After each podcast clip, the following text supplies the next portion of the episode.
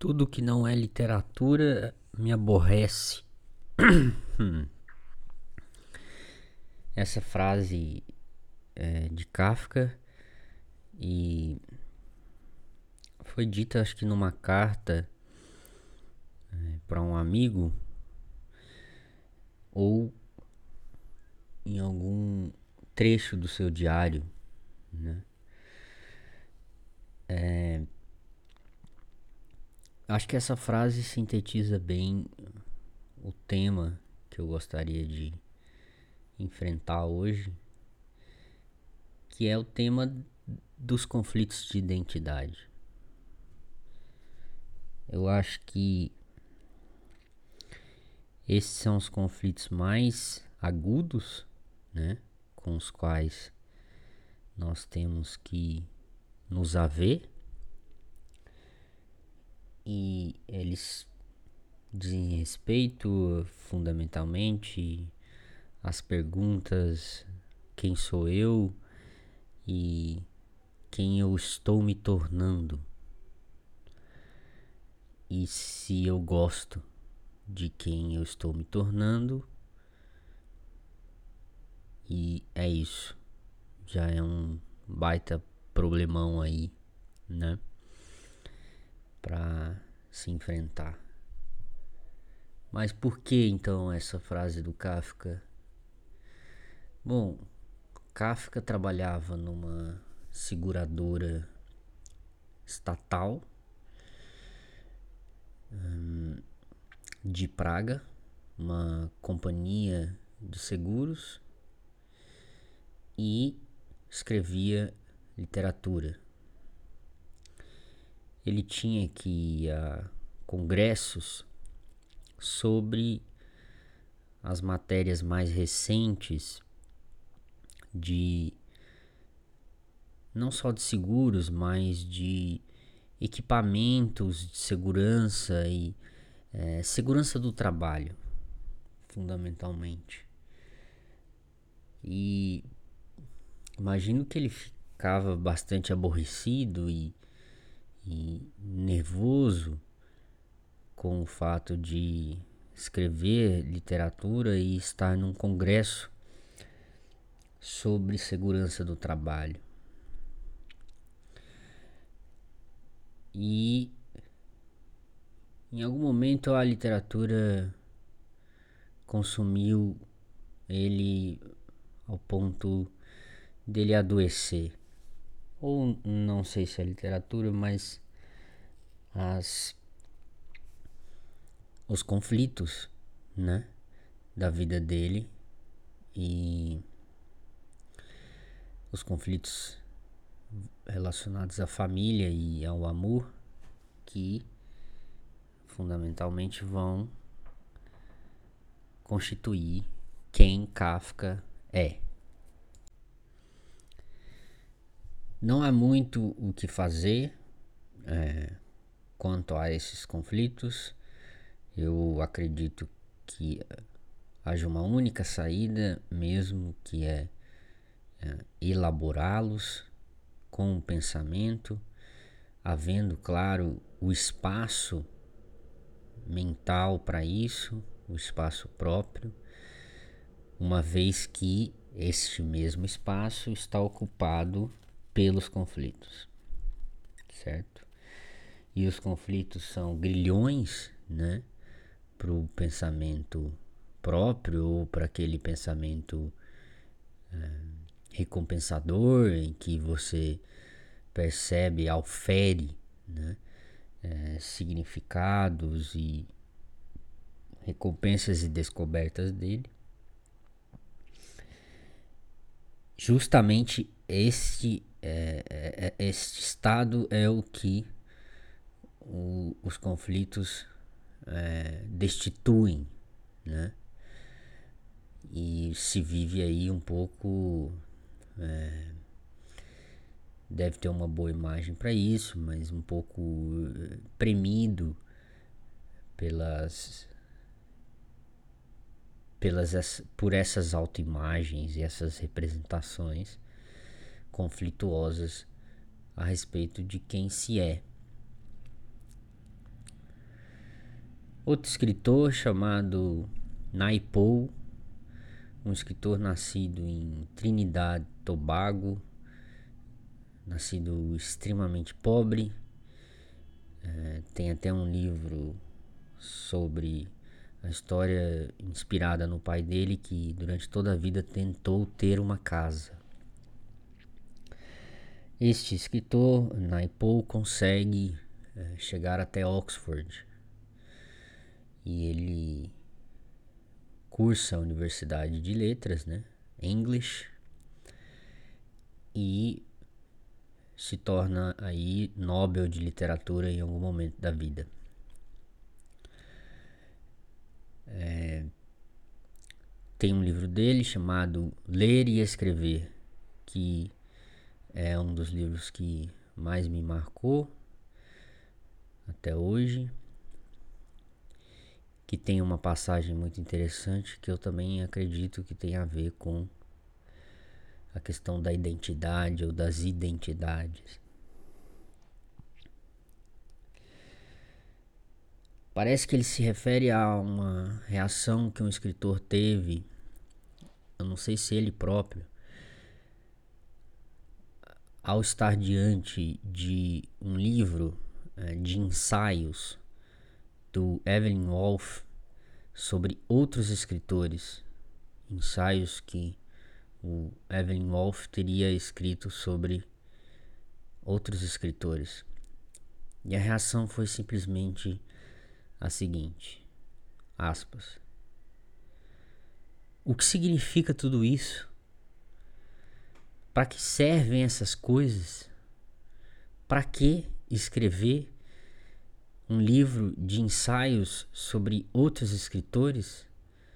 Mas a pergunta mesmo mais pungente era: o que significa tudo isso? Aspas. Bom, aqui é, também é, fica essa questão que é quase que um, um núcleo duro né, da, da identidade,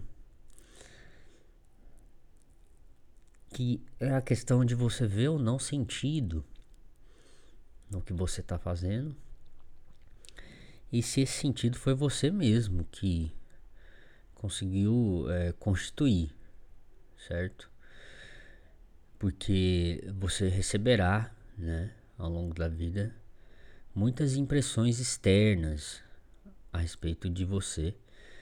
E você terá que é, acomodar muitos julgamentos sobre quem você é. E isso está acontecendo a todo momento. E isso é um processo um pouco é, avassalador assim ou prejudicial, danoso, porque ele produz é, sedimentações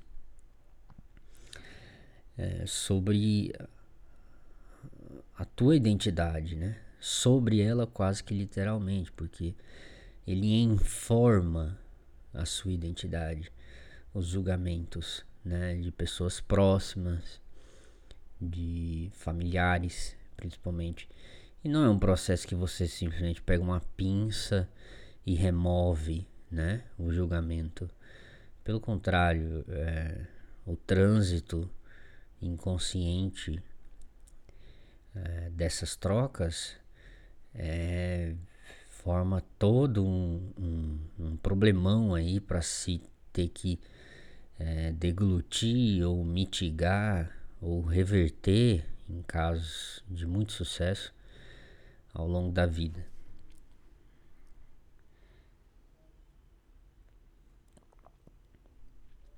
Bartleby, que é um exemplo recorrente aqui nesse nesta rádio, é, parece eh, ter sido um, um clerk, né? um, um jovem é, aprendiz que é, sofreu muitas recriminações é, na juventude e ficou um pouco estultificado, acho que essa é a palavra, é, ficou um pouco estupidificado. E então isso atua como uma espécie de deficiência, né, que se vai é, formando por é, receber e aqui eu acho que é um traço é, definidor mesmo. Sistematicamente, receber sistematicamente, repetidamente, julgamentos a respeito de o que se está fazendo ou de se o que se está fazendo é certo ou de é, o que se deve fazer. A escuta e aqui entra também um provérbio desconhecido, né? É, o que diz que ouvido não tem pálpebra, portanto, você não vai escapar é, de ouvir, né? Você não pode simplesmente fechar os olhos dos ouvidos. Então, se você convive e não há outra opção para o ser humano, ou se convive ou se definha, desde Aristóteles, ou você então convive e não, não é possível fechar uh, o canal para esses julgamentos que ocorrem uh, regularmente, né? Podem ser julgamentos muito bons, certo? Reforços aí é, que estimulam, né, a ação e a vontade de viver. Podem ser julgamentos neutros, certo? Mas o fato é que nós somos informados pelo nosso entorno imediato e pelas pessoas que nós amamos. Tanto a frase muito bonita de Walter Benjamin, que diz: Na medida em que eu a amo, eu vou me tornando ela. Isso ele dizia sobre a sua namorada naquele momento. Agora, tem que haver um lado propositivo é, em tudo isso, tem que haver uma saída né, para esse imbróglio que eu coloquei, o de sermos é, informados pelas pessoas que nos circundam e pelo olhar e pelos significados que esses olhares, essas preocupações é, têm. É, nós somos aí informados quando somos objetos dos sonhos, das preocupações, das visadas dos outros a nosso respeito. Tem que haver uma saída em que você mesmo consiga afastar esse amontoado e desenvolva a si mesmo se determinando, certo? Não, não há uma saída para a identidade, não há uma resposta para a identidade. Seria muito estranho haver, porque então você finalmente se definiria, certo? E não acho que seja possível a não ser é, momentaneamente ou na hora de algum vislumbre. Imediatamente em seguida, as coisas meio que voltam ao normal, só que um, um pouco diferentes. E você retoma aí seus vícios, suas compulsões, seus anseios, e assim a roda viva segue sem parar. Mas então, se iniciamos com Kafka, fiquemos com, com Kafka no final.